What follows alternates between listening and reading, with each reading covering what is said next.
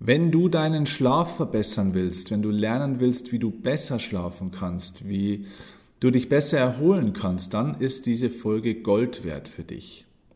Denn in dieser Folge, die ein bisschen länger dauert, habe ich wieder meinen hochgeschätzten Experten Dr. Peter Spork interviewt, mit dem ich vor einiger Zeit schon mal ein anderes Interview zum Thema der Epigenetik und der Gesundheit und wie wir die beeinflussen können, aufgenommen habe. Und in dieser Folge habe ich mit ihm über das Thema Chronobiologie gesprochen. Ein mega spannendes Thema, über das die Menschen ganz wenig wissen und wie die Chronobiologie und die Erkenntnisse der Chronobiologie uns helfen können, unseren Schlaf, unser Schlafverhalten, unseren Gesundheits- und Fitnesszustand, unsere Vitalität positiv zu beeinflussen. Das alles erfährst du in diesem Interview mit Dr. Peter Spork, einem der führenden Wissenschaftsautoren in Deutschland.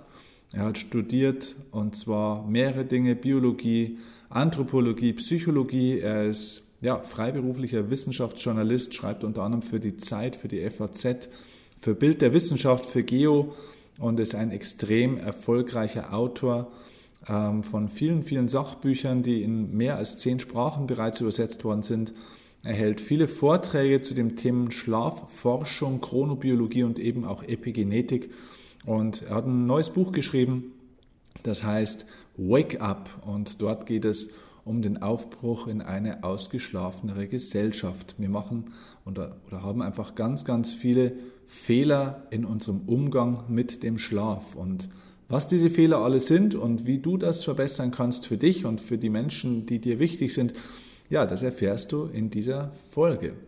Denn wir machen uns meistens, glaube ich, sehr viele Gedanken über das, was wir tun, wenn wir wach sind. Aber über dieses eine Drittel unserer Lebenszeit, wo wir nicht wach sind, machen wir uns zu wenig Gedanken. Und dieses Drittel, wo wir nicht wach sind im Leben, beeinflusst aber ganz massiv unseren Erfolg in den zwei Dritteln unserer Lebenszeit, wo wir wach sind. Hm. Also herzlich willkommen bei dieser Ausgabe vom Erfolgsoffensive Podcast. Mein Name ist Steffen Kirchner und diese Interviewfolge mit Peter Spork kann dein Leben positiv verändern. Viel Spaß beim Zuhören.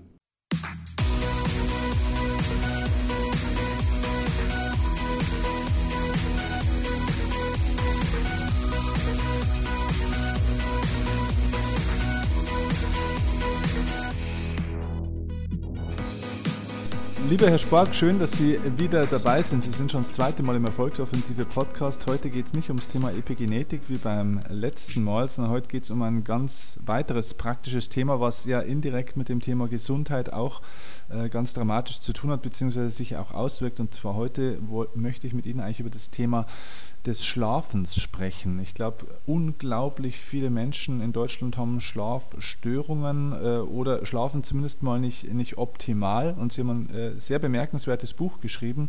Dieses Buch heißt Wake Up, vom Aufbruch, äh, vom Aufbruch in eine ausgeschlafene Gesellschaft. So, jetzt würde ich Sie zum Einstieg erstmal fragen, wie haben Sie denn heute geschlafen? Ja, wunderbar. Ich schlafe eigentlich meistens sehr gut. Okay, haben Sie das gelernt oder war das schon immer so?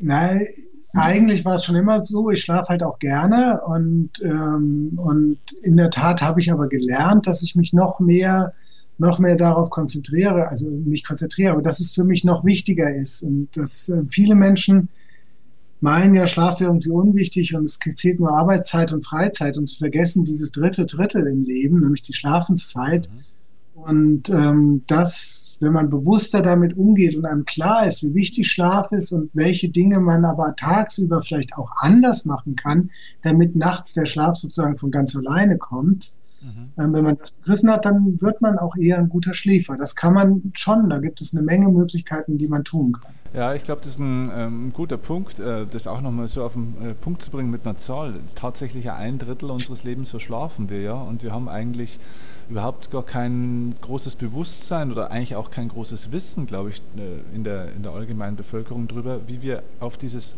eine Drittel, das ist eigentlich echt eine Wahnsinnszahl, wir auf dieses eine Drittel des Lebens auch einen möglichst guten Einfluss haben können. Und da kommt jetzt so ein bisschen auch so eine, glaube ich, auch recht früh, ja, weiß ich nicht, ob man sagt frühzeitig oder, oder eine, eine junge Wissenschaft äh, Wissenschaftsrichtung der Chronobiologie ins Spiel. Und da sind Sie Experte auch in diesem Bereich. Was ist die Chronobiologie und was wissen wir daraus über das Schlafen? Ja, die Chronobiologie ist im Grunde die Lehre vom Leben mit der Zeit. Also sie beschäftigt sich damit, wie Lebewesen in der Lage sind, die Uhrzeit zu messen. Mhm. Das sind wir nämlich. Wir haben jede unserer Zellen, ist in der Lage, hat ein kleines Uhrwerk in sich drin und kann, wenn man sie isoliert, für sich in einem 24, ungefähr 24-Stunden-Rhythmus in ihrer Aktivität weiterschwingen. Das heißt, wir haben eine zentrale innere Uhr und die steuert wiederum alle unsere Organe, alle unsere äh, körperlichen Prozesse, ähm, dass die sich eben an diesen ständigen Wechsel aus Tag und Nacht anpassen können dass man, also, und einer der wichtigsten von diesen chronobiologischen Rhythmen ist tatsächlich der Schlaf-Wach-Rhythmus. Das heißt, jeder Mensch weiß das, selbst wenn sie eine Nacht durchgemacht haben und äh, in der Nacht fürchterlich müde waren, werden sie morgens wieder wacher. Auch ohne geschlafen zu haben, sind sie morgens um 10 eigentlich richtig fit. Mhm, mh. Am Nachmittag aber um 14 Uhr sind sie plötzlich wieder wahnsinnig müde und würden unheimlich gerne Mittagsschlaf machen. Danach fühlen sie sich wieder besser und zum Abend hin werden sie dann endgültig total müde und schlafen dann total tief ein. Und genau das ist im Grunde dieser Schlaf-Wach-Rhythmus, den unsere innere Uhr uns vorgibt. Also es macht uns nicht nur müde, dass wir, wenn wir lange wach geblieben sind, das macht uns natürlich auch müde. Je länger ich wach bin, desto müder werde ich. Aber dem überlagert ist dieser, dieser Tag-Nacht-Rhythmus. Also die Nacht ist eigentlich zum Schlafen da und der Tag ist zum Wachsein da, ganz trivial ausgedrückt. Was gibt es da noch für, für Aspekte der Chronobiologie außer diesem äh, äh, Wachschlaf, oder wie sagt man, Tag-Nacht-Rhythmus? Ja, Tag, Tag äh, oder Schlaf-Wach-Rhythmus, ja. ja. Also zum Beispiel die Körpertemperatur, die ist nachts um vier auf Minimum mhm. und nachmittags um vier ist die mindestens oder oft ein Grad wärmer bei Menschen. Okay. Deshalb friert man ja auch so leicht, wenn man nachts wach wird. Aha, okay. ähm, die, die, eigentlich alles, die Leber, wenn sie morgens Alkohol trinken, sind sie viel schneller blau, als wenn sie es abends machen. Das hat damit zu tun, dass die Leber morgens keine Enzyme, die Alkohol abbauen, ausschüttet. Mhm. Und abends tut sie das aber. Ähm, der Magen ist ähm, äh, morgens ganz anders aktiv als abends. Sie verbrennen morgens Kohlenhydrate besser, abends ähm, äh, ist es sinnvoller, äh, proteinreiche Nahrung zu sich zu nehmen, weil der Stoffwechsel ein völlig anderer ist. Das Immunsystem bekämpft Krankheiten vor allem nachts, weil es tagsüber anderes zu tun ist. Und ganz, ganz wichtig, das Gehirn. Das Gehirn, Sie können einfach denken, äh, Dinge aufnehmen, Informationen verarbeiten, kreativ sein, können Sie vor allem tagsüber und können das viele können das vormittags besonders gut, manche eher nachmittags, das ist auch unterschiedlich, aber nachts um vier können sie das, kann das kein Mensch vernünftig machen. Ähm, aber während des Schlafs erfüllt das Gehirn ganz andere Aufgaben. Es verarbeitet die Informationen, die tagsüber neu aufgenommen worden sind und schmeißt die unwichtigen weg. Und die, die wichtig waren, die, die bildet es, die baut es sozusagen in sein Gedächtnis ein und äh, sie entwickeln sozusagen neues Bewusstsein. Also sie haben ja ein Bewusstsein, das ist die Basis. Alles, was sie im Grunde an wichtigen Dingen erlebt haben, daraus gestalten sie ihr Bewusstsein. Und mit dem betrachten sie die Welt und ordnen die Welt, wenn sie wach sind, vor diesem Bewusstseinshintergrund ein und sagen, das ist schlecht, das ist gut, das ist ein guter Mensch, das ist ein böser Mensch und solche Sachen. Und diese Erlebnisse die sie dann neu gemacht haben, die werden während des Schlafes sozusagen in diese Bewusstseinsspur eingewoben. Neue Erfahrungen, die sie gemacht haben, die wichtig waren. Dass vielleicht dieser eine Mensch, den sie für gut hielten, in Wahrheit gar nicht gut ist, sondern ihnen was Böses wollte, das bauen sie dann ein. Und das nächste Mal werden sie Menschen, die ihnen so kommen, vielleicht misstrauischer begegnen. Okay. Gut, ähm, kommen mal äh, wirklich mal jetzt gezielt auf dieses Thema Schlafen, was ja auch Teil Ihres Buchs Wake Up ist. Ähm, Warum ist es so, dass so viele Menschen, ich glaube ja nicht nur in Deutschland, sondern ich glaube, das ist ein weltweites Thema wahrscheinlich, äh, dass so viele Menschen eigentlich nicht so gut schlafen, wie sie schlafen sollten? Warum haben so viele Menschen Probleme mit dem Schlaf? Ja, also man muss unterscheiden. Zum einen gibt es natürlich Schlafstörungen. Die sind, wenn sie massiv sind, ähm, gehören sie in die Hände von Ärzten, die einem dann helfen. Äh, Im Hilfe, das ist auch wieder individuell sehr verschieden, was man da machen kann. Eins ist klar, Schlafmittel helfen immer nur für kurze Zeit und langfristig muss man dann andere Lösungen finden. Ähm, aber das ist dann sehr unterschiedlich. Wer wegen Rückenschmerzen nicht schlafen kann, der braucht vielleicht eine andere Matratze. Wer eine Insomnie hat wegen psychischer Probleme, der braucht vielleicht eine Psychotherapie und so weiter. Das kann sehr unterschiedlich sein. Das ist die eine Seite. Aber ähm, um die geht es mir eigentlich weniger, da, da, sondern mir geht es tatsächlich um diese chronische Unausgeschlafenheit in der Gesellschaft, mhm. dass wir eben als Gesellschaft heutzutage an Werktagen 38 Minuten weniger schlafen als noch vor zehn Jahren. Also es ist ein ganz aktueller Trend, der unverändert anhält und dass wir eine Stunde weniger schlafen als vor 20, 30 Jahren. Das also, das hat man auch sehr gut untersucht bisher, Menschen, gerade die Leistungsträger, die, die viel leisten müssen, ähm, dass die äh, Schlafzeit opfern, weil sie mehr arbeiten müssen. Also wenn wir viel arbeiten müssen, dann sind wir oft nicht bereit, Freizeit dafür zu opfern. Die ist uns wichtig. Die brauchen wir auch für unsere Gesundheit, dass wir Sport machen und solche Sachen oder für die sozialen Kontakte mit unserer Familie und so. Also Freizeit ist uns wahnsinnig wichtig. Arbeiten müssen wir. Und wenn wir immer mehr arbeiten, weil wir gerade in einer schwierigen Phase sind oder eben Topmanager sind, Politiker sind, Spitzenpolitiker sind, also Leistungsträger, dann verzichten wir auf Schlaf. Dann wird der Wecker eine Stunde früher gestellt, wir stehen eine Stunde früher auf, ähm, gehen aber deshalb nicht eine Stunde später ins Bett, äh, früher ins Bett. Und, und dadurch betreibt die, weil die ganze Gesellschaft das im Grunde in der Tendenz macht, ähm, schlafen wir zumindest an Werktagen alle viel zu wenig. Das kann man auch messen. Der Durchschnittsdeutsche schläft etwa sieben Stunden, obwohl wir eigentlich durchschnittlich acht Stunden Schlaf brauchen. Und das betrifft dann im Grunde mehr oder weniger kann man sagen, jeder Mensch, also jetzt rein statistisch gesehen, jeder Mensch in der Gesellschaft steht im, schläft im Grunde äh, zumindest an Werktagen eine Stunde zu wenig. Ist es wirklich so, dass jeder Mensch äh, oder dass man das weiß, dass jeder Mensch eigentlich acht Stunden schlafen sollte? Ist das nicht sehr individuell? Ja, ja, natürlich. Also der Durchschnittsmensch okay. soll acht Stunden schlafen. Okay. Ähm, individuell verschieden ist es so, dass man sagt, inzwischen früher sagte man fünf bis zehn Stunden. Mhm. Inzwischen sagt man aber eher sechs bis bei jungen Menschen sogar elf Stunden. Oh, okay. Ist das Schlafbedürfnis von Menschen. Und es ist natürlich hier so eine biologische Normalverteilung, weil viele, viele Gene tragen, Genvarianten tragen zu dem Beispiel, zu dem Merkmal bei. Und so wie es sehr wenig Kleinwüchsige gibt und sehr wenig Riesen gibt, sondern die meisten Menschen sind mittelgroß. So ist das auch beim Schlaf natürlich. Die allermeisten Menschen brauchen so um die acht Stunden Schlaf. Also sieben bis neun Stunden, da haben sie mit Sicherheit zwei Drittel, vielleicht sogar 80 Prozent der Menschen drin. Mhm. Und äh, die Ränder, also wer mit nur sechs Stunden Schlaf rauskommt oder wer sogar elf Stunden jede Nacht braucht, diese Ränder, das sind vielleicht nur zwei Prozent der Bevölkerung. Mhm. Und wenn Sie sich jetzt angucken, was viele Top-Manager sagen, was ähm, Spitzenpolitiker sagen, auch Fernsehleute, also so Medien, Moderatoren und so, die sagen oft, ich bin so wichtig, ich muss so viel arbeiten, ich habe keine Zeit zum Schlafen, ich schlafe jede Nacht nur vier oder fünf Stunden und das reicht mir. Da sage ich ganz klar, das kann nicht reichen. Deshalb werden diese Menschen auch dick. Mhm. Also Spitzenpolitiker, sobald sie im Amt sind, werden sie fast alle dick, weil Schlafmangel macht dick. Mhm.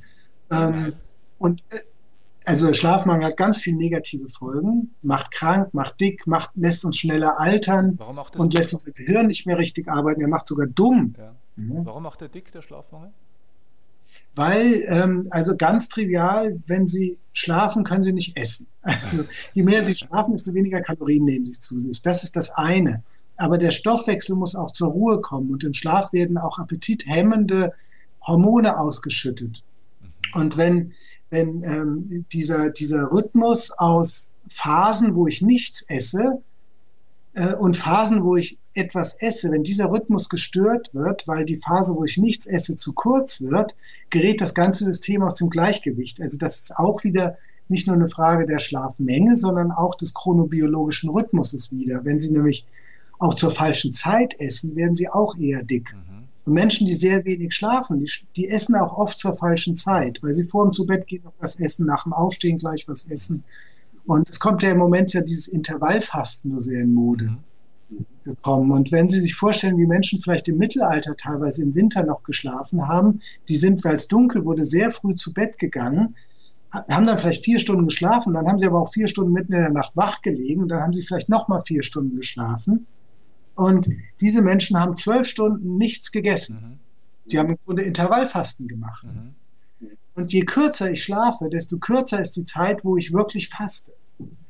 Und ähm, das macht mich einfach dick. Mhm. Also das Intervallfasten ist Ihrer Erfahrung nach, Sie sind ja wirklich ein, ein allumfassender Gesundheitsexperte, ist auch eigentlich ähm, somit evolutionär gesehen eigentlich eine sehr gute Geschichte? Es ist eine Strategie, die, glaube ich, ähm, unserer, genau, unserer Stein, unserem Steinzeitmenschentum in uns drin, also unserer Evolution sehr nahe kommt, weil ähm, unsere Leber, jetzt sind wir wieder mitten in der Chronobiologie, die Leber, den halben Tag ist die Leber dabei, Energie abzuspeichern mhm. und den anderen, die andere Hälfte des Tages sollte sie diese Energie wieder abgeben. Und was wir in unserer modernen Gesellschaft machen, wo wir ganz oft die Nacht zum Tag machen und unsere Schlafdosis ignorieren und so, ist, dass wir viel mehr Zeit aufwenden, Energie aufzunehmen und damit die Leber überfordern. Alles, was die Leber dann an überschüssiger Energie nicht abgeben kann, das speichert sie in Fettzellen ab. Das verlagert sie in Fettzellen. Dadurch macht dieser Lebensstil dick und erhöht das nicht nur, er macht nicht nur dick, er erhöht auch das Risiko für Herz-Kreislauf-Krankheiten, für alle möglichen Stoffwechselkrankheiten, für Diabetes, mhm. weil der Stoffwechsel sozusagen nie zur Ruhe, Ruhe kommt. Er hat mehr Input als Output. Mhm. Und äh, diese, diese Intervallfastenphasen, die sorgen dafür, dass auch mal all diese Energiereserven, die ja dafür da sind, auch verbraucht zu werden, dass die auch aufgebraucht werden, dass die Leber also auch mal Energie abgeben kann und nicht nur gezwungen ist, sie irgendwo in Fettzellen abzuspeichern. Und deshalb ist das äh, meines Erachtens ein sehr, sehr gesundes Konzept. Gesünder als so längere Fastenkuren, so ein, zwei Wochen mhm. äh, nur, nur, also ganz, ganz, ganz extrem wenig essen oder gar nichts essen womöglich. Das ist mit Sicherheit ungesund. Das heißt, da gibt es ja, also ich kenne jetzt zwei verschiedene Geschichten von diesem äh, kurzzeitigen Intervallfasten. Äh, es gibt ja, glaube ich, eine Strategie, wo man sagt, einen Tag isst man normal, den anderen Tag isst man gar nichts und so immer im Wechsel. Und andere sagen, ähm, einfach eben ja zwölf Stunden nichts essen. Das heißt, wenn ich um äh, keine Ahnung, um 20 Uhr ins Bett gehe, dann esse ich das nächste Mal praktisch äh, erstmal wieder am, am ja, späten Nachmittag oder frühen Mittag am nächsten Tag. Genau, also das ist sicherlich die physiologisch vernünftigste, also die, die auch der, der, der Ernährungsweise vielleicht in der Steinzeit äh, am nächsten kommt, weil mhm wie eben unser Stoffwechsel, unsere Chronobiologie und alles arbeitet, ist eben noch größtenteils genetisch gesteuert und kann natürlich, um an unseren anderen Podcast zu erinnern, epigenetisch beeinflusst werden, aber eben immer nur in Maßen. Man kann das modulieren. Ähm, und wenn ich jetzt sage, ich esse abends um sechs oder sieben Uhr eine vollwertige, ordentliche Mahlzeit zu Abend und ähm, esse erst wieder morgens um acht oder neun Uhr ein Frühstück, dann liegen da in der Tat ähm, über zwölf Stunden dazwischen, 13, 14 Stunden. Mhm. Und in dieser Zeit ist mein Körper sozusagen genötigt, an seine Energiereserven zu gehen. Und das ist aber auch gut. Das ist, dafür ist das gemacht. Also wie gesagt, diese Leber ist vor allem ein Organ, was mich eben über so, solche Dinge hinwegbringen kann, die, die, die wenn ich äh, esse, esse ich ja meistens, nehme ich viel mehr zu mir, als ich in der nächsten Zeit verbrennen kann. Deshalb wird das in der Leber gespeichert.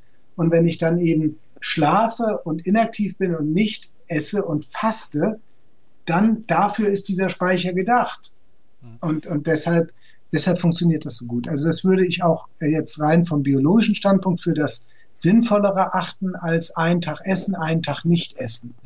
Spielt es eine große Rolle, ob ich jetzt um äh, sechs oder sieben Abend oder ja, abends, spät nachmittags wäre das für mich, ja. esse und dann am nächsten Tag um acht äh, oder neun Frühstück oder ob ich jetzt um 22 Uhr abends noch was esse, weil ich spät heimkomme und dann erst am nächsten Tag um zwölf mittags wieder was esse? Nein, das spielt überhaupt keine Rolle. Wir sind chronobiologisch auch total verschieden. Es gibt die einen ticken eben sozusagen innerlich ein bisschen langsamer als die anderen. Das sind die einen, die nennt man dann die Eulen oder die Eulenhaften und die anderen sind die sogenannten Lerchen oder Lerchenhaften. Ähm, äh, sie sind offensichtlich eher ein eulenhafter Typ. Ja. Ähm, ich auch. Und ich finde es sehr, sehr viel schwerer, abends äh, gar nichts mehr zu essen oder abends schon so früh zu essen. Ja. Fällt mir sehr viel schwerer, als mit dem Frühstück länger zu warten. Ich habe morgens auch noch keinen großen Hunger. Und da ist natürlich völlig, da muss man auch so ein bisschen seiner, seiner Biologie auch nachgeben und dem Körpergefühl nachgeben. Das heißt, ein Mensch, der eher eulenhaft ist, der kann natürlich auch erst um 20 Uhr abends essen. Der geht dann aber wahrscheinlich auch erst um Mitternacht oder um 1 Uhr ins Bett. Ja. Und der, was der dann weglassen sollte, ist halt eben dieser Snack kurz vorm ins Bett gehen oder die, ähm, die Tüte Chips oder der, das Stück Käse, was man dann abends um 10 oder 11 noch isst. Ja. Das sollte man natürlich weglassen und ähm, dann morgens der schläft, dann schläft man ja auch länger. Man geht um eins ins Bett. Im Idealfall, wenn man jetzt nicht äh, schlechte Arbeitszeiten hat, kann man dann vielleicht bis 8 Uhr morgens oder 9 Uhr morgens schlafen. Und dann ist man, hat man auch keinen Appetit und dann frühstückt man sowieso erst um 11 oder 12 Uhr. Also das ist natürlich ein Leben, was die wenigsten Menschen so in ihren Alltag leben können. Aber im Urlaub machen das ja sehr, sehr viele Menschen. Ja. Also das heißt, dieses ganze Dogmatische, um das auf den Punkt zu bringen, so auf keinen Fall mehr nach 20 Uhr irgendwas essen, ist eigentlich äh, mehr oder weniger ein Quatsch an der Stelle, wenn man es mal unter der Sicht sieht, sondern es ist eigentlich eher die Frage, wann esse ich das nächste Mal. Genau, es ist wirklich, ich bin ja, wie Sie wissen, kein Freund von Ratgeberlektüre und von Dogmen, weil die Menschen nun mal so unheimlich verschieden sind. Und eben, sie sind eben auch chronobiologisch verschieden und sie sind vom Schlafbedarf verschieden. Mhm. Der eine braucht nur sieben Stunden, der andere braucht neun Stunden Schlaf jede Nacht. Und der eine, für den ist es gut, dass er seine sieben Stunden von zehn Uhr abends bis fünf Uhr morgens nimmt. Und der wacht fünf Uhr morgens ohne Wecker auf und ist ausgeschlafen und fit und glücklich. Und der andere, der braucht neun Stunden Schlaf, wird aber vor ein Uhr nachts nicht müde. Mhm. Das heißt, der muss eigentlich von 1 Uhr nachts bis 10 Uhr morgens schlafen, was natürlich kaum möglich ist. Es sei denn, er wird ähm, Nachtportier oder so ja. oder Kneipenwirt. Ähm, was dann tatsächlich auch viele Menschen machen, die in so einer Situation sind. Ja.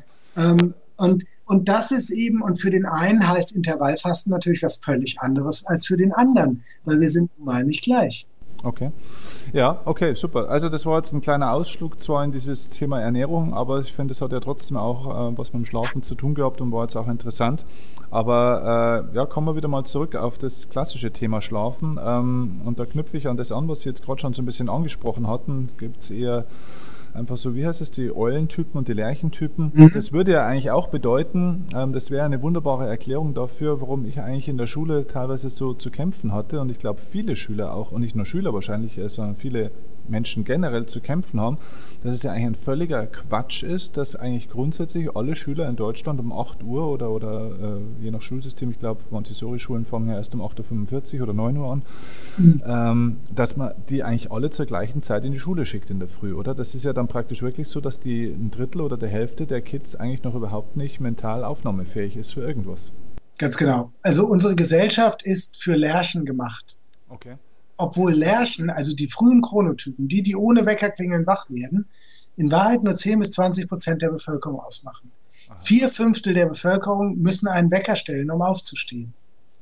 Mhm. Das heißt, vier Fünftel der Bevölkerung stehen jeden Morgen, zumindest werktags, auf und sie haben noch nicht genug geschlafen. Das muss ja, man sich ja. mal, muss man sich mal überdenken, was das eigentlich bedeutet. Das ist, wenn man weiß, wie wichtig Schlaf für unsere ganzes Wohlbefinden, für unsere Gesundheit und für unsere ähm, auch für unser, unsere Psyche ist. Jede psychische Krankheit ist, ähm, ist, ist Schlafstörungen mit ihr assoziiert. Und das Risiko für jede psychische Krankheit steigt, für Burnout, für Depression, für Schizophrenie, egal wo Sie gucken, ADHS bei Kindern, steigt, wenn sie zu wenig schlafen chronisch.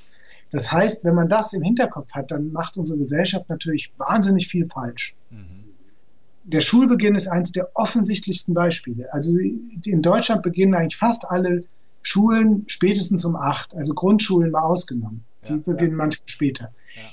Oft beginnen die Schulen sogar schon um 7.15 Uhr oder 7.30 Uhr, fatalerweise gerade in ländlichen Regionen, wo die Schüler auch noch von weit her mit dem Schulbus kommen.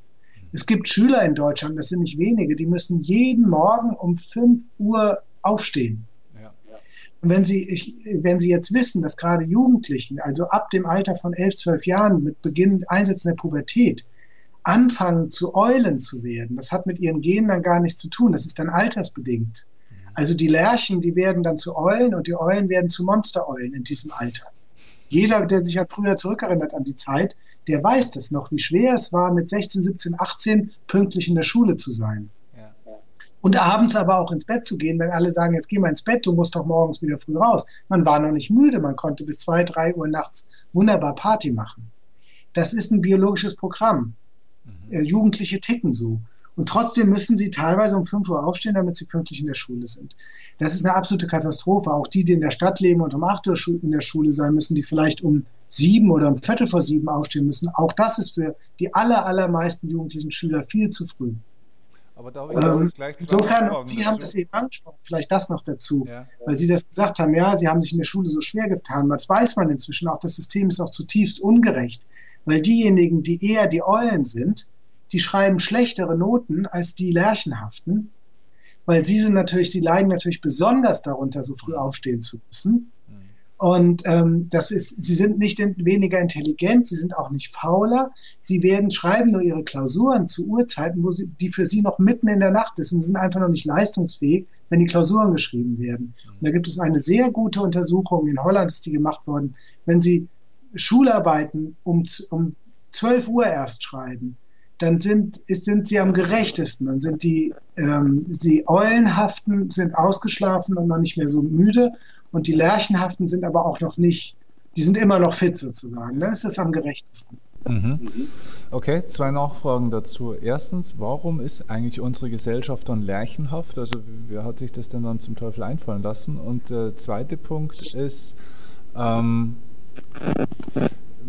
was, was können denn oder, oder warum wird denn das, wenn, wenn die Wissenschaft das doch jetzt schon weiß, und das wissen die jetzt nicht seit letzter Woche, denn das weiß man ja dann eigentlich, so wie ich das jetzt raushöre, eigentlich ja schon mindestens mal seit ein paar Jahren äh, spätestens mal, warum wird denn da nichts verändert? Ja, also zu Punkt 1 ist es wahrscheinlich, kann man nur spekulieren, aber es ist wohl so ein Relikt aus der Agrargesellschaft noch, wo es eben einfach wichtig ist, früh draußen zu sein, die Kühe zu melken, ähm, solange es draußen hell ist, möglichst viel zu erledigen. Ähm, da kommen dann solche Sprüche her, wie der frühe Vogel fängt den Wurm. Mhm. Ähm, und dann kommt der, dieser Beginn des Industriezeitalters, wo es halt dieser, dieser Arbeitsethos bei uns so drin ist, dieses erst die Arbeit, dann das Vergnügen, mhm. mhm. dass wir also ganz tief verankert haben in unserer Gesellschaft, ähm, wir müssen früh aufstehen, wir müssen dann ganz viel leisten, ganz viel arbeiten und unsere Freizeit, unser Vergnügen, das kommt hinterher, am Nachmittag und am Abend. Mhm. Und das ist in Wahrheit eine totale Fehlentwicklung. Die diente, wie gesagt, äh, in der Agrargesellschaft war das vielleicht nicht verkehrt, war wichtig. Und auch im frühen Industriezeitalter war es für die, die ähm, Industrie einfach wichtig, möglichst früh, möglichst viele arbeitswillige Arbeiter zu haben, die am Fließband stehen oder so. Aber unsere Gesellschaft heute ist ja eine völlig andere Gesellschaft. Mhm. Und ähm, die, die muss jetzt mal begreifen, dass es vielleicht viel, viel biologisch sinnvoller wäre, morgens länger zu schlafen, dann morgens vielleicht Freizeit zu haben, morgens spazieren zu gehen, sich mit Freunden zum Kicken im Park zu treffen und so weiter und dann erst zum Mittag hin anzufangen zu arbeiten und vielleicht in den Abend hineinzuarbeiten. Mhm. Auch die Schule könnte erst mittags beginnen und bis in den Abend gehen glaube, das gibt es ähm, in Ländern auch. Ne? Es, wäre, es gibt sogar Länder, wo sowas gemacht wird. Es gibt Modellschulen, wo die Kinder einen gleitenden Schulbeginn haben. Die können von 10 bis 12 kommen, wann sie wollen. Und nachmittags können sie gehen, wann sie wollen. Sie müssen nur irgendwie ihre Aufgaben erledigen und äh, ihre Projektarbeit machen. Das funktioniert hervorragend. Dann viele Leute schütteln natürlich sofort den Kopf und sagen, das geht ja gar nicht. Also theoretisch ist es möglich. Das zu dem ersten Punkt und wie das entstanden ist und was man eigentlich besser machen müsste. Der zweite Punkt, tatsächlich weiß, dass die Chronobiologie ähm, und die Schlafforschung, die wissen das schon seit 10, 20 Jahren. Und jede neue Studie, die kommt im Bereich der Grundlagenforschung, die bestätigt nur, dass es so ist. Mhm. Und jetzt ist aber natürlich die Trägheit der Gesellschaft so riesengroß, dass dass es alles so ineinander verwoben ist, dass es wahnsinnig schwierig ist, einzelne Rädchen zu verstellen, ohne dass man das gesamte System ändern muss. Beispiel, wenn Sie den Schulbeginn nach hinten verlagern, dann müssen Sie vor allem im ländlichen Raum das ganze Bussystem, die ganzen Busfahrpläne verändern. Ja. Äh, und Sie müssten auch teilweise bei jüngeren Schülern zumindest die Arbeitszeiten der Eltern zum Teil verändern, weil die Eltern wollen natürlich mit ihren Kindern zusammen frühstücken, ist ja auch wichtig. Ja. Wollen sie vielleicht zur Schule bringen, wenn die Kinder noch kleiner sind. Das heißt, Sie müssen auch Arbeitszeiten verändern. Sie müssen Arbeitszeiten vielleicht noch mehr flexibilisieren ähm, dann hängt der Sportverein hinten dran. Die Kinder wollen ja am Nachmittag in ihr Fußballtraining gehen. Das heißt, sie müssen ganz, ganz viele Dinge verändern. Mhm. Und das sind natürlich sehr schwierige Prozesse. Und das ist ja auch der Grund gewesen, warum ich dieses Buch Wake Up geschrieben habe, weil ich gesagt habe, wir müssen einfach sehen, wo sind die Probleme, was zeigt uns die Wissenschaft für Probleme aus, was gibt es für intelligente Lösungen, wo sind die Rädchen, die wir drehen können, mhm. ohne dass wir jetzt plötzlich einfach sagen, nein, die Aufgabe ist zu groß, wir können gar nichts verändern, wir lassen alles, wie es ist. Mhm, mhm. Das hat übrigens das Nobelpreiskomitee genauso gesehen, denn das Nobelpreiskomitee hat ja im letzten Herbst, im Oktober, äh, bekannt gegeben, dass die Chronobiologie, Wissenschaftler, die diese inneren Uhren erforscht haben, dass die den Nobelpreis für Medizin bekommen weil eben auch schon, also das ist sogar Nobelpreis gekrönt jetzt, weil die Wissenschaftler gesehen haben oder auch das Nobelkomitee gesehen hat, wie wichtig es ist, dass wir diese Dinge begreifen und in unserem Alltag und in unser Leben Dinge verändern, damit wir gesünder werden, damit wir wieder mehr Schlaf bekommen. Und jetzt, da können wir jetzt äh, gleich drüber reden, denke ich noch, was denn die einzelnen Sachen sind, die wir tatsächlich tun können. Genau, das wäre jetzt gleich meine Frage gewesen. Also was, ja. kann, was kann man denn jetzt tun? Jetzt bin ich vielleicht äh, Angestellter äh, in meinem Unternehmen oder vielleicht bin ich auch Selbstständiger und meine Kunden kommen halt dann einfach um die Uhrzeit oder der Steffen Kirchner zum Beispiel, der hat jetzt morgen äh, in der Früh um 8.30 Uhr Technikcheck, muss, das heißt, das heißt, er muss um 7.30 Uhr spätestens aufstehen, das ist überhaupt nicht seine Zeit, ähm, ist dann um 9 Uhr auf der Bühne, das heißt, das kann er nicht verändern, ich kann nicht die Tagung umwerfen dadurch und äh, mein Arbeitgeber vielleicht, wenn ich Angestellter bin, hat mir jetzt ja da Regeln vorgegeben. Das heißt, ich kann nicht einfach mein Ding machen. Jetzt sagen die Leute natürlich, ja gut, da bin ich ja Opfer des Systems. Was kann man denn überhaupt tun? Also individuell zum Beispiel schon mal darauf achten, dass man insgesamt genug Schlaf bekommt. Und wenn man morgens immer zu früh aufstehen muss, dann muss man halt gucken, ob man vielleicht tagsüber immer mal so ein Powernapping macht für 10 Minuten, 20 Minuten mhm. oder Mittagsschlaf macht und dass man am Wochenende sich nicht auch noch zu viel Termine reinknallt, sondern am Wochenende vielleicht wirklich auch mal lange und viel schläft oder je nach Chronotyp früh ins Bett geht. Die Lerchen, für die ist es besser, früher ins Bett zu gehen, für die Eulen ist es besser, morgens länger zu schlafen. Ähm, wenn ich insgesamt wieder mehr Schlaf habe, dann macht es mir auch nichts aus, morgens mal früher aufzustehen. Das ist überhaupt kein Problem. Dann komme ich auch leichter aus den Federn. Gibt's ähm, dann kann ich. Powernapping, gibt es irgendwas Spezielles, was man da beachten muss? Powernapping, es ist wichtig, dass man nicht zu lange schläft, dass man nicht in eine Tiefschlafphase kommt. Je chronisch unausgeschlafener ich bin, desto eher komme ich natürlich in eine Tiefschlafphase. Das sind dann die Menschen, die sagen, ich kann überhaupt keinen Mittagsschlaf machen, danach bin ich immer drei Stunden gerädert und komme überhaupt nicht mehr auf die Beine. Das sind eigentlich die Menschen, die den Mittagsschlaf am nötigsten haben weil sie haben so einen hohen Schlafdruck, dass sie sofort in Tiefschlaf kommen, mhm, mhm. schon nach 20 Minuten. Mhm. Und wenn man erst beim Tiefschlaf ist, dann ist der Blutdruck unten und dann braucht man so lange, um wieder fit zu werden. Mhm. Den Tiefschlaf muss man sich nachts holen. Den sollte man sich nicht tagsüber holen. Aber den holt man sich auch nachts, wenn man nachts schläft. Den brauche ich tagsüber nicht. Ähm, das heißt also noch zehn Minuten an Wecker stellen spätestens. Oder entweder nach zehn Minuten Wecker stellen oder Sie können einen starken Kaffee trinken, ein, zwei Espressi. Äh, die, die, brauchen 20 Minuten, ins, um ins Blut zu kommen. Also nicht mit Milch oder so, sondern wirklich direkt der Kaffee, der geht schneller ins Blut. Der ist nach 20 Minuten im Blut und weckt sie von alleine auf. Äh, oder sie lassen, stellen sich einen Wecker, wenn sie ganz auf sicher sehen können. Und das kann 10 Minuten, das kann aber auch 20 Minuten sein. Das ist individuell verschieden. Sie können es ja ausprobieren, wann sozusagen ihr Mittagsschlaf zu lang war. Und dann machen sie lieber zwei, drei kurze Naps als einen langen. Und das ist eine gute, gute Methode. Was ist mit diesem Tipp, den man immer wieder hört beim Power Nap, dass man ähm, da was weiß ich, seinen, seinen Schlüssel in die Hand nehmen soll und wenn sich die, also wenn man dann in die erste oder in die tiefere Schlafphase kommt, äh, dass sich halt die Muskeln entspannen und geht die Hand auf, dann fällt der Schlüssel runter, das Gehör ja. ist in der Phase recht empfindlich und dann wacht man auf. Ist das ein guter Tipp oder ist es dann zu kurz? Ja, das ist perfekt. Das ist ja der, äh, hat Albert Einstein ja die Idee gehabt. Das ist der berühmte Einsteinsche Schlüssel.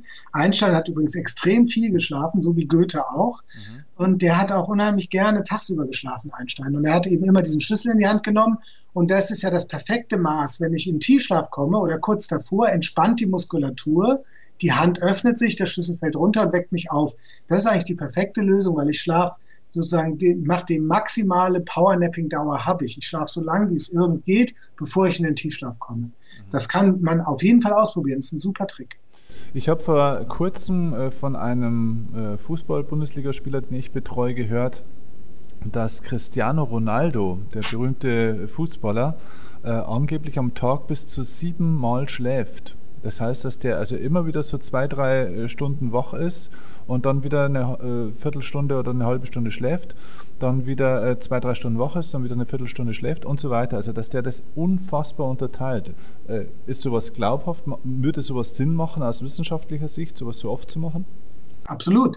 Also entscheidend ist, dass man nicht meint, man äh, macht sowas und kann dann nachts viel weniger schlafen. Es gibt ja so Modelle, wo man meint, man verteilt den Schlaf auf viele Etappen und dann kommt man insgesamt mit drei Stunden Schlaf aus mhm. über 24 Stunden hinweg. Das ist natürlich totaler Unfug. Das funktioniert nicht. Das ist die beste Art, in, in Burnout zu landen. Mhm. Aber ähm, was man machen kann, ist sein Schlafbedürfnis abschätzen. Viele Leute haben eigentlich ein ganz gutes Gespür. Wenn sie auch im Urlaub zwei, drei Wochen lang immer geschlafen haben, dann weiß man vielleicht, am Anfang hat man sehr viel geschlafen und dann hat man nach drei Wochen schläft, dann wird man nach acht Stunden immer wieder wach. Mhm. Dann weiß ich, ich brauche wohl ungefähr acht Stunden Schlaf jede Nacht.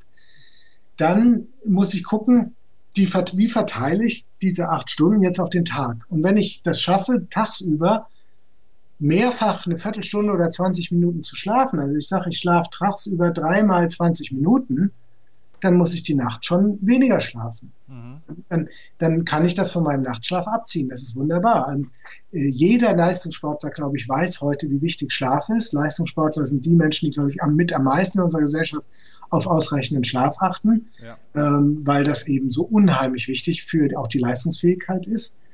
Und ähm, deshalb ich nehme an, er hat da einen Schlafcoach, der wird ihm dabei helfen und der wird das, die werden auch herausgefunden haben, nachts ist aus irgendeinem Grund äh, hat er Probleme, nachts vielleicht viel Schlaf zu finden und dann haben sie sich diese Strategie entwickelt. Mhm. Das ist individuell verschieden. Für die einen ist das eben, wie gesagt, wenn man, obwohl man eine Eule ist, morgens oft früh wach werden muss, früh aufstehen muss, dann ist genau sowas richtig, dass mhm. man dann anfängt, sich äh, Nischen am Tag zu suchen, wo man kurze Schläfchen macht.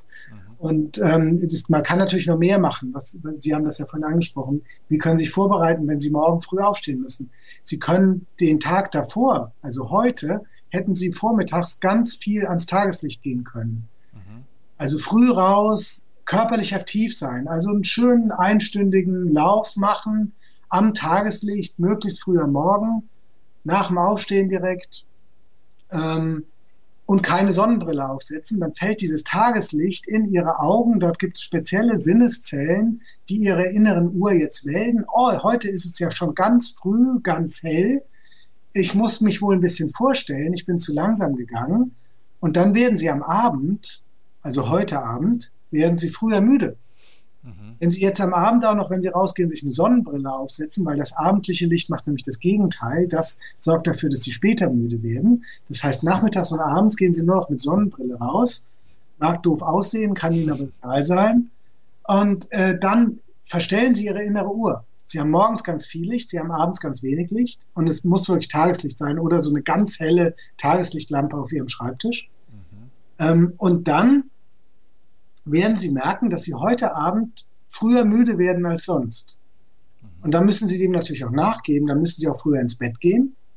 Und dann werden Sie morgen um 7.30 Uhr, wenn der Wecker klingelt, sehr viel leichter aufstehen können, als wenn Sie es nicht gemacht hätten. Und haben auch mehr geschlafen. Mhm. Sehr interessant. Okay. Das bedeutet ja eigentlich, wenn jetzt äh, manche Leute zum Beispiel Outdoor-Sport betreiben und gerade im Sommer, wo es ja, sage ich mal, bis um 8, 9, teilweise 10 ja fast hell ist, ähm, dass es eigentlich ja, aber dann für das Thema Schlaf eigentlich ja nicht ganz optimal ist, wenn man dann am Spätnachmittag oder frühen Abend eigentlich draußen, wo ja noch die Sonne scheint und wo man sich schön anscheinen lässt, dass man da eigentlich noch draußen rumsaust, oder? Das verstellt ja dann eigentlich auch die innere Uhr ein bisschen. Ganz genau. Im Urlaub ist das ja egal, ja. weil da kann ich ja morgens stelle ich keinen Wecker und kann so lange schlafen, wie ich will wenn ich nicht auch noch mich zur Yoga-Übung morgens um sieben am Strand angemeldet habe. Aber dann ist man irgendwie auch selber schuld, sage ich mal. Ja. Ähm, Im Alltag passiert das tatsächlich, denn, dass Menschen darüber klagen, oh, ich habe so Probleme, morgens aufzustehen. Und das sind oft die Menschen, die dann abends aber unbedingt ihre Joggingrunde noch drehen wollen und das draußen machen wollen. Und zumindest jetzt im Sommer, wenn es dann hell ist, abends ganz, ganz viel Licht bekommen. Wir haben dann noch die Sommerzeit, es ist auch noch eine Stunde länger hell abends. Und die Menschen bekommen, das ist ja genau der Punkt, den ich vorhin schon meinte, dass wir abends, also Freizeit, immer nur nachmittags und abends haben. Wir haben eine große Sehnsucht nach Licht, weil wir den ganzen Tag in dunklen Büros verbringen, in dunklen U-Bahnen zur Arbeit fahren, morgens früh aufstehen müssen, wenn es noch dunkel ist. Und wir haben diese Sehnsucht nach Tageslicht. Und deshalb gehen wir abends so gerne raus und machen abends Sport und sind abends ganz viel am Tageslicht bewegen uns auch noch, was ja auch die inneren Uhren noch, noch in den Tagmodus versetzt. Mhm. Und dieses Licht plus die Bewegung sagt unseren inneren Uhren, es ist noch helllichter Tag, ja. du darfst noch nicht müde werden. Und wenn wir uns dann ins Bett legen, können wir nicht einschlafen, weil unser Melatoninspiegel uns noch gar nicht hoch ist und unser Körper nicht in den Nachtmodus umschaltet. Das heißt, wir werden noch später müde, noch später schläfrig als ohnehin schon. Und wenn morgens aber der Wecker gnadenlos um 7 Uhr morgens klingelt, haben wir noch weniger Zeit geschlafen dazwischen. Und deshalb müssen wir als Gesellschaft eigentlich lernen, dass zumindest diese vier Fünftel der Menschen, die immer einen Wecker stellen müssen, dass für die vielleicht besser ist, wenn sie morgens joggen gehen, morgens ans Tageslicht gehen, auf dem Weg zur Arbeit äh, ohne Sonnenbrille zu Fuß gehen und Licht tanken und äh, nicht unbedingt alles in den Abend verlegen an Aktivitäten und an Sport. Mhm, mh. Wie verhält sich das abends mit äh, das, das, Thema Fernsehen und so weiter? Ich glaube, es geht ja immer um diesen Einfluss des blauen Lichts. Jetzt habe ich mal genau. Gedacht, dass man von den Bildschirmen natürlich auch äh, eine ganze Menge an blauen Lichtern noch sich in, ins Auge zieht, äh, was ja eigentlich fürs Einschlafen nicht optimal ist. Genau, also dieses ähm, diese speziellen Sinneszellen in unserer Netzheit, von denen ich eben schon sprach, die sind so geeicht, dass sie besonders sensibel auf diesen ganz kalt weißen Lichtanteil reagieren. Also auf, wenn sie das äh, Frequenzspektrum zerlegen, zerlegen auf den, den, den blauen, also das Licht mit blauer Wellenlänge. Mhm. Und das ist in diesen LED-Monitoren ganz stark drin. Auch in den vielen LED-Lampen ist das drin. Mhm. Und es ist halt auch im Tageslicht, im Sonnenlicht so stark drin. Deshalb, also im Grunde ist unsere innere Uhr dadurch auf das Tageslicht geeicht. Mhm. Und, ähm, und äh, diese Monitore simulieren uns sozusagen ein bisschen das Tageslicht. Und unsere innere Uhr reagiert natürlich tagsüber sehr viel unempfindlicher auf Licht als abends und nachts, weil da denkt sie ja, es sollte dunkel sein. Und da können schon relativ geringe Mengen von diesem Blaulicht oder von diesem kalt-weißen Licht können schon gravierende Veränderungen auslösen. Das kann man auch messen. Und deshalb haben ja diese LED-Monitore, wenn Sie abends dann immer noch spielen wollen oder E-Mails checken wollen oder wenn Sie an Ihrem Computermonitor sitzen und noch arbeiten wollen, ähm, dann verstellt das Ihre innere Uhr bis zu eine Stunde. Und Sie werden bis zu einer Stunde später müde als sonst. Mhm. Und das kann man natürlich nutzen, wenn man länger arbeiten muss, eine wichtige Arbeit hat, dann kann man den Monitor auch ganz aggressiv einstellen, ganz kalt, weiß und hell mhm. und bleibt sogar abends länger wach. Das ist ja auch manchmal sinnvoll. Mhm. Dann muss man nur einem klar sein, dass man dann natürlich Rauper an seinem Schlafkonto betreibt und dann vielleicht irgendwie ein andermal auch besonders früh ins Bett geht und besonders lange schläft, damit man das wieder ausgleicht. Mhm. Und umgekehrt aber ist es natürlich, wenn man das nicht will, wenn man früh ins Bett gehen will und früh müde werden will, ist es unheimlich wichtig, dass man diesen Blaulichtanteil aus den, aus den Monitoren rausdimmt. Und alle modernen Smartphones haben diese Apps. Man kann das einstellen, dass eben abends der Monitor sich, dass er dunkler wird und rötlicher wird. Und für zum Beispiel Computermonitore gibt es auch dieses Programm f.lux. Das ist kostenlos, kann man runterladen. Das passt dann die Helligkeitsverteilung meines Computermonitors an Sonnenauf- und Untergang in meinem Breitengrad an. Das ist wunderbar mhm. und äh, hilft meiner inneren Uhr dabei, dass sie den Rhythmus tatsächlich so ist, wie draußen der Rhythmus ist. Das ist ja auch, unsere inneren Uhren sind auf Steinzeitniveau noch. Und der Steinzeitmensch war tagsüber draußen und nachts war er in seiner Höhle. Und wir verhalten uns völlig anders. Mhm. Und jetzt klingelt hier das Telefon. Warten das macht nichts. Alles live und Farbe. Ich gehe mal kurz dran, ja? Okay. Nee, ist weg. Okay.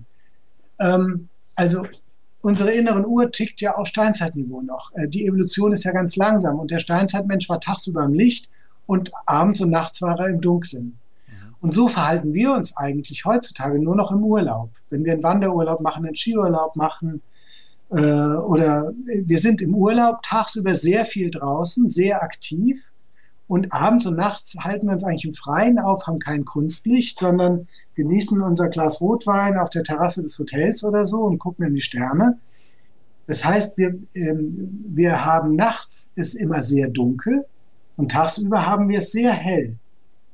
Und auch unsere Aktivität ist so, dass wir vor allem tagsüber körperlich aktiv sind und abends und nachts eigentlich körperlich nicht mehr sehr aktiv sind. Mhm. Und dadurch passt sich in unserem Urlaub in aller Regel unser, unser innerer biologischer Rhythmus extrem gut an den Tag-Nacht-Wechsel an. Die meisten Menschen wundern sich immer, dass sie im Urlaub abends sehr viel früher müde werden, dann auch früher ins Bett gehen, viel tiefer und erholter schlafen.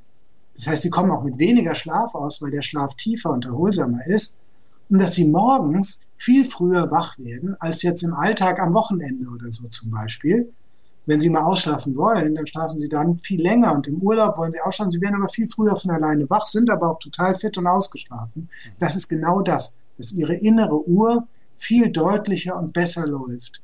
Und wir müssen daraus jetzt lernen, was wir in unserem Alltag machen können, dass auch dann unsere innere Uhr viel besser tickt. Und da ist es eben eine Sache, die wichtig ist, Computermonitor abends ähm, runterzudimmen und den, den Blaulichtanteil rauszudimmen. Mhm. Okay.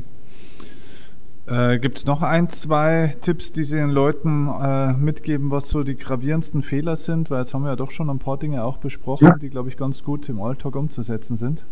Ja, also wie gesagt, das Licht ist das Allerwichtigste, aber es ist auch das Ernähr die Ernährung ist auch wichtig. Je später ich abends esse, desto mehr verschiebe ich meine innere Uhr nach hinten. Ähm, also durch eigentlich frühes Frühstück und frühes Abendessen verschiebe ich meine Uhr mehr in Richtung Lerche es kommt natürlich den Eulen auch nicht entgegen, ne? weil Eulen haben eher spät Appetit und haben morgens gar keinen Appetit. Das ist genauso mit dem Bewegen. Eulen wollen auch lieber Abendsport machen als morgens, aber da muss man da manchmal sozusagen bewusst sich dagegen entscheiden. Mhm. Ähm, und eben genauso wie mit dem Licht, dass man morgens das aggressive Licht hat und abends nicht im Badezimmer noch die helle LED-Lampe leuchten hat, die ist morgens gut im Badezimmer beim Zähneputzen. Da äh, macht sie einen wach, aber abends sollte man dann lieber vielleicht bei Kerzenschein oder bei einer abgedämmten Halogenlampe Zähne putzen. Mhm. Weil wenn Sie da die helle LED-Leuchte anmachen, dann, ähm, dann können Sie hinterher nicht schlafen. Ja, ja, nicht gut einschlafen. Ja. Also, äh, und dann eben da einfach drüber nachdenken. Insgesamt auch äh, natürlich die üblichen Sachen, wenig Kaffee vom Einschlafen. Wenn man Probleme im Einschlafen hat, dann auf eine Schlafhygiene achten. Nicht zu viel, zu spät essen, nicht zu viel Alkohol trinken, weil der den Schlafrhythmus zerstört, nicht zu viel Kaffee trinken abends. Ähm, das kennt man ja eigentlich, diese Tipps. Mhm. Und bei der inneren Uhr sind das eigentlich so die entscheidenden Maßnahmen, die man individuell machen kann. Ich kann natürlich als Freiberufler auch überdenken, wie mache ich meine Termine? Was sage ich meinen Kunden? Sage ich meinen Kunden vielleicht, mache ich mit denen eher Termine später am Tag aus, damit ich morgens vielleicht einen Tick länger schlafen kann ähm, als Freiberufler oder, oder morgens joggen gehe und abends, manchmal abends Arbeiten erledige noch ähm, und dafür morgens meinen Sport mache. So mache ich das zum Beispiel. Ähm, also da kann man als Freiberufler natürlich sehr, sehr viel machen und als Angestellter muss man halt mit seinem Arbeitgeber reden. Moderne Unternehmen Viele moderne Unternehmen sind da inzwischen schon sehr, sehr weit. Sie haben sozusagen die Präsenzpflicht abgeschafft. Die Mitarbeiter können arbeiten, wann und wo sie wollen. Sie können im Park, im Café arbeiten. Sie können zu Hause arbeiten. Sie müssen nur irgendwie ihre Arbeit erledigen bekommen. Mhm, ja. Und also das ist sehr, sehr unterschiedlich. Da muss die Gesellschaft auch moderner werden. Das geht natürlich auch alles nicht in allen Branchen. Aber es, ich sage ja auch nur, es, nicht jeder meine Vorschläge aus meinem Buch Wake Up nicht jede dieser Vorschläge soll zu 100 Prozent umgesetzt werden. Es, äh, jeder muss gucken, was kann er für sich rausnehmen und umsetzen. Oder wo kann er mit seinem Arbeitgeber reden, dass der Arbeitgeber vielleicht Dinge umsetzt. Ja. Ja, Unilever hier in Hamburg, das ist vielleicht das Letzte, die haben, die haben Ruheräume eingerichtet, wo ihre Mitarbeiter sich entspannen können tagsüber und schlafen können. Und der Betriebsarzt sagt, es geht uns nicht darum, dass unsere Mitarbeiter wirklich tagsüber schlafen.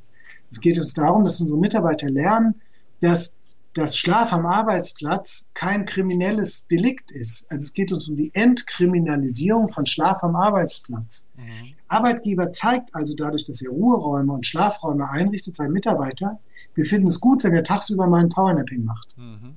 Ja. Das ist natürlich unheimlich modern vom Ansatz. Absolut. Und mhm. ähm, da kann unsere Gesellschaft ganz, ganz viel machen. Ja, ja und vor allem, ähm, also als Unternehmen könnte man ja eigentlich dahin gehen, dass man einfach auch sagt, okay, wir versuchen nicht die ganze Zeit die Leistung zu optimieren von irgendwelchen Leuten oder die Leute hören auch selber mal auf, ständig ihre Leistung zu optimieren, sondern sie fangen endlich mal an, ähm, ja, Schlafoptimierung ist ja auch schon wieder eigentlich ein Quatsch mit Hut. Es geht nicht darum, immer, immer alles zu optimieren, sondern dem einfach mal Raum zu geben, was wirklich einfach für ja, meine Leistung, aber vor allem erstmal mein, das immer wieder beim Thema Vitalität, für mein, für mein Wohlgefühl einfach förderlich ist. Ne? Und dann, dann steigert sich ja automatisch die Leistungsfähigkeit und vor allem auch Leistungsbereitschaft der Leute.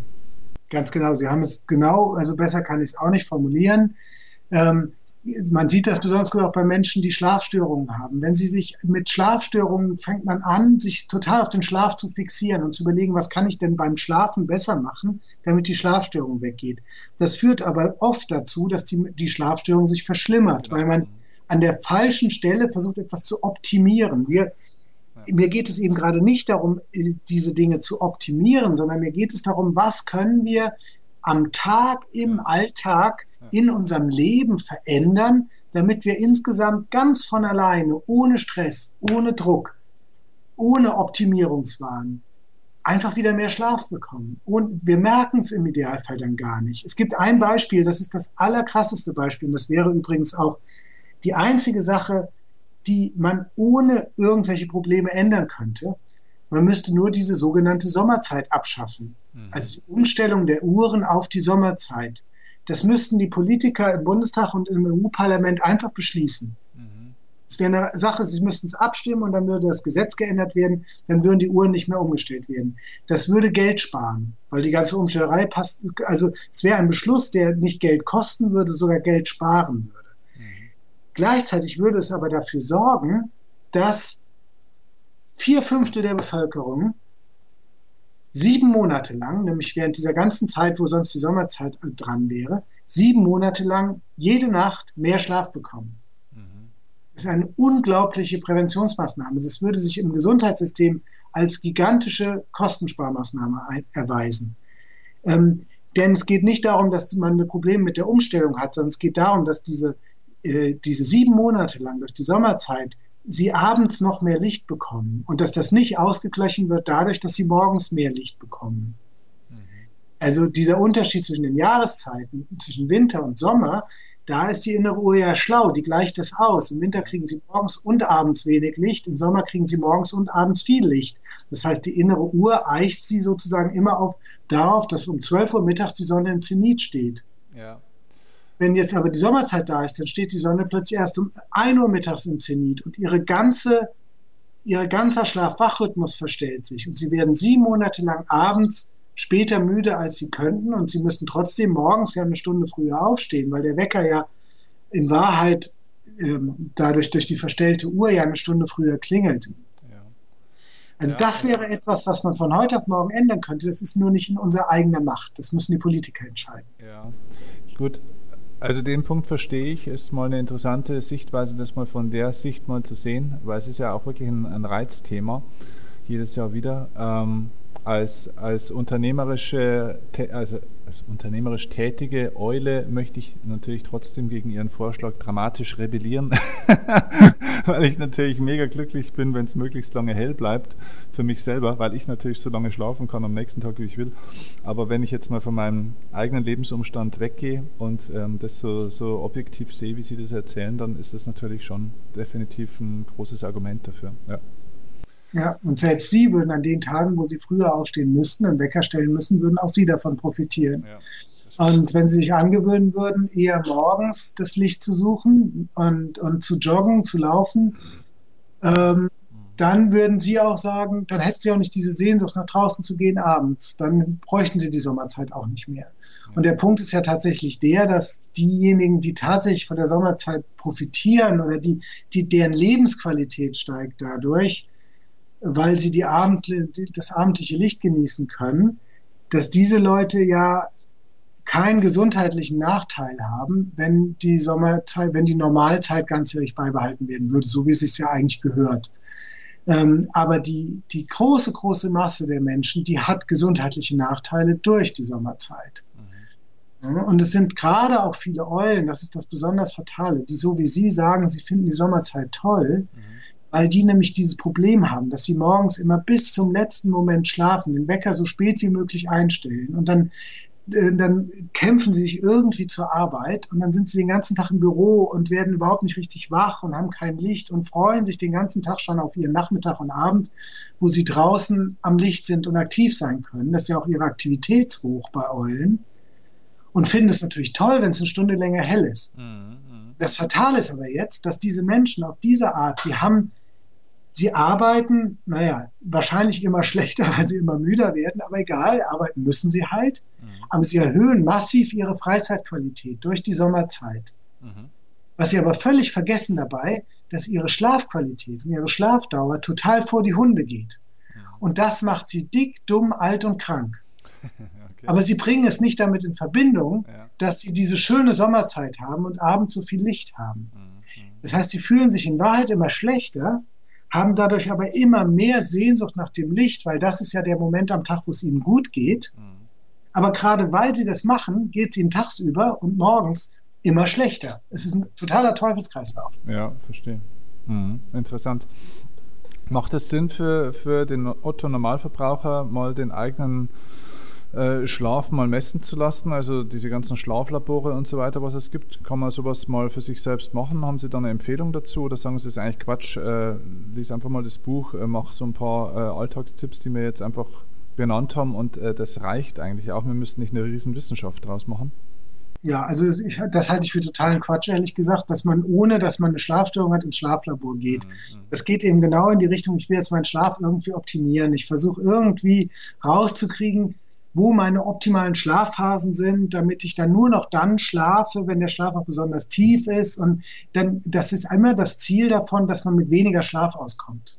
Ja. Das ist ja die falsche Strategie. Wir müssen lernen, dass Schlaf gut ist, dass Schlaf sexy ist, dass der, der viel und gerne schläft, dass der ähm, optimal sein leistungsfähig ist und optimal gesund ist und kreativ ist, dass das auch der bessere Arbeitnehmer ist. Es gibt ja auch Firmen, die, die ihren, ähm, äh, ihren Arbeitnehmern sagen, ich zahle euch das gleiche Geld weiter, aber ihr arbeitet nur noch 30 Stunden die Woche, aber dafür müsst ihr in der Zeit auch schlafen. Ihr dürft nicht eine andere Arbeit dann nachgehen oder so, sondern versucht dann auch wieder mehr zu schlafen. Und in Modellprojekten hat sich gezeigt, die Leute leisten plötzlich in diesen 30 Stunden genauso viel oder sogar mehr, als sie vorher in 38 Stunden geleistet haben.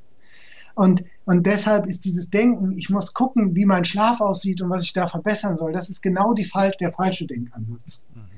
Ähm, zumindest für Menschen, die keine Probleme im Schlaf haben. Ja. Mhm. Ja? Was anderes ist natürlich, wenn ich eine Schlafstörung habe, dann ist es, kann es sogar eher so sein, dass wenn ich das Gefühl habe, ich schlafe immer so schlecht und ich habe Probleme im Schlaf, da kann mir der Gang ins Schlaflabor manchmal helfen, und zwar anders, als Sie jetzt wahrscheinlich erwarten, dass mir der Schlafmediziner dann nämlich sagt, Ihr Schlaf ist wunderbar. Sie haben kein Schlafproblem. Sie haben lange geschlafen, Sie haben gut geschlafen, Sie sind immer mal wach geworden, aber das ist normal, das geht vielen Menschen so, geht eigentlich allen Menschen so. Und Sie haben kein Schlafproblem. Das ist für viele Menschen tatsächlich auch eine Erlösung dann oft. Mhm.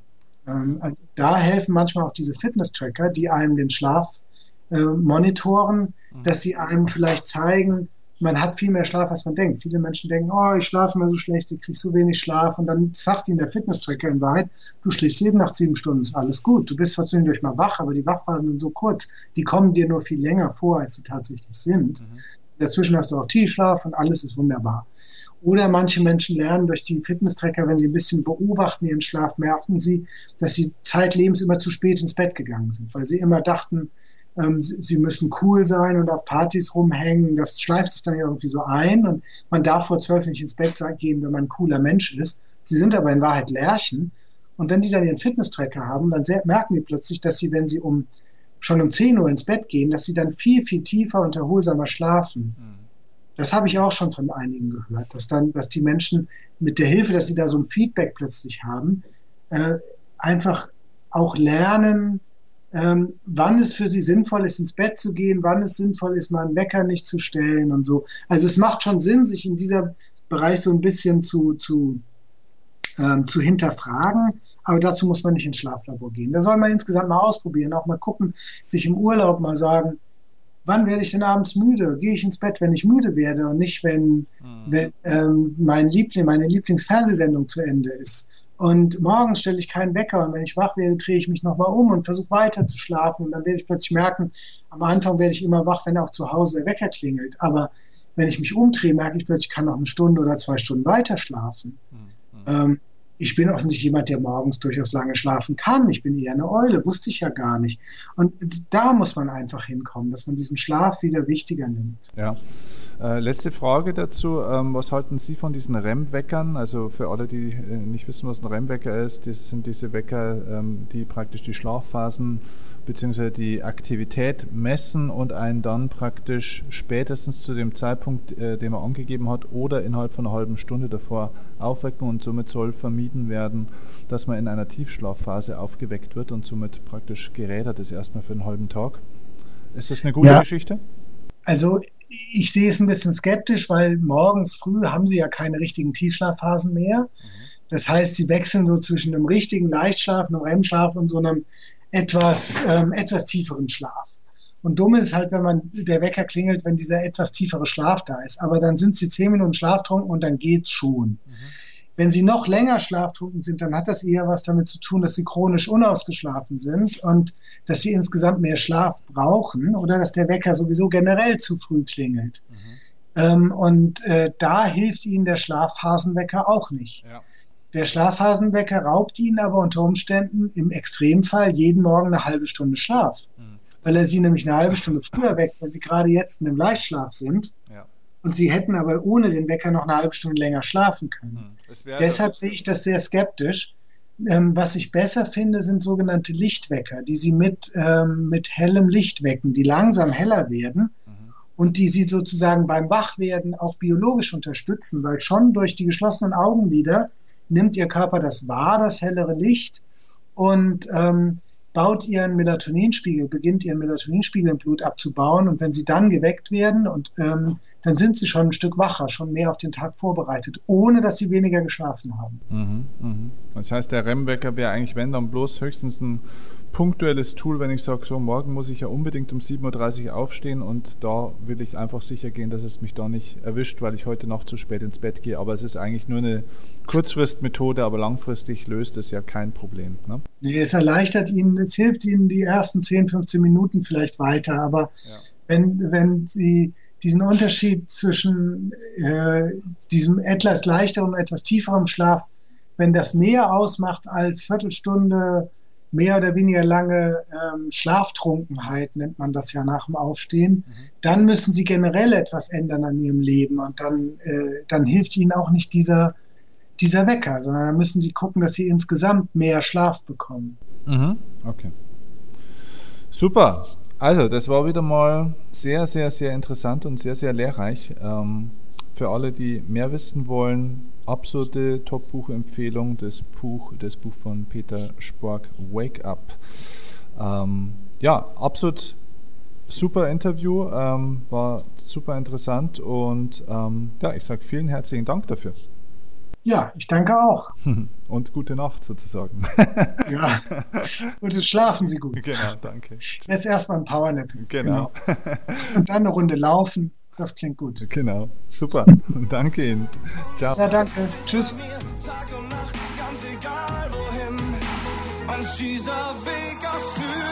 Mit dir wage ich den ersten Schritt, nur mit dir komm ich an. and give.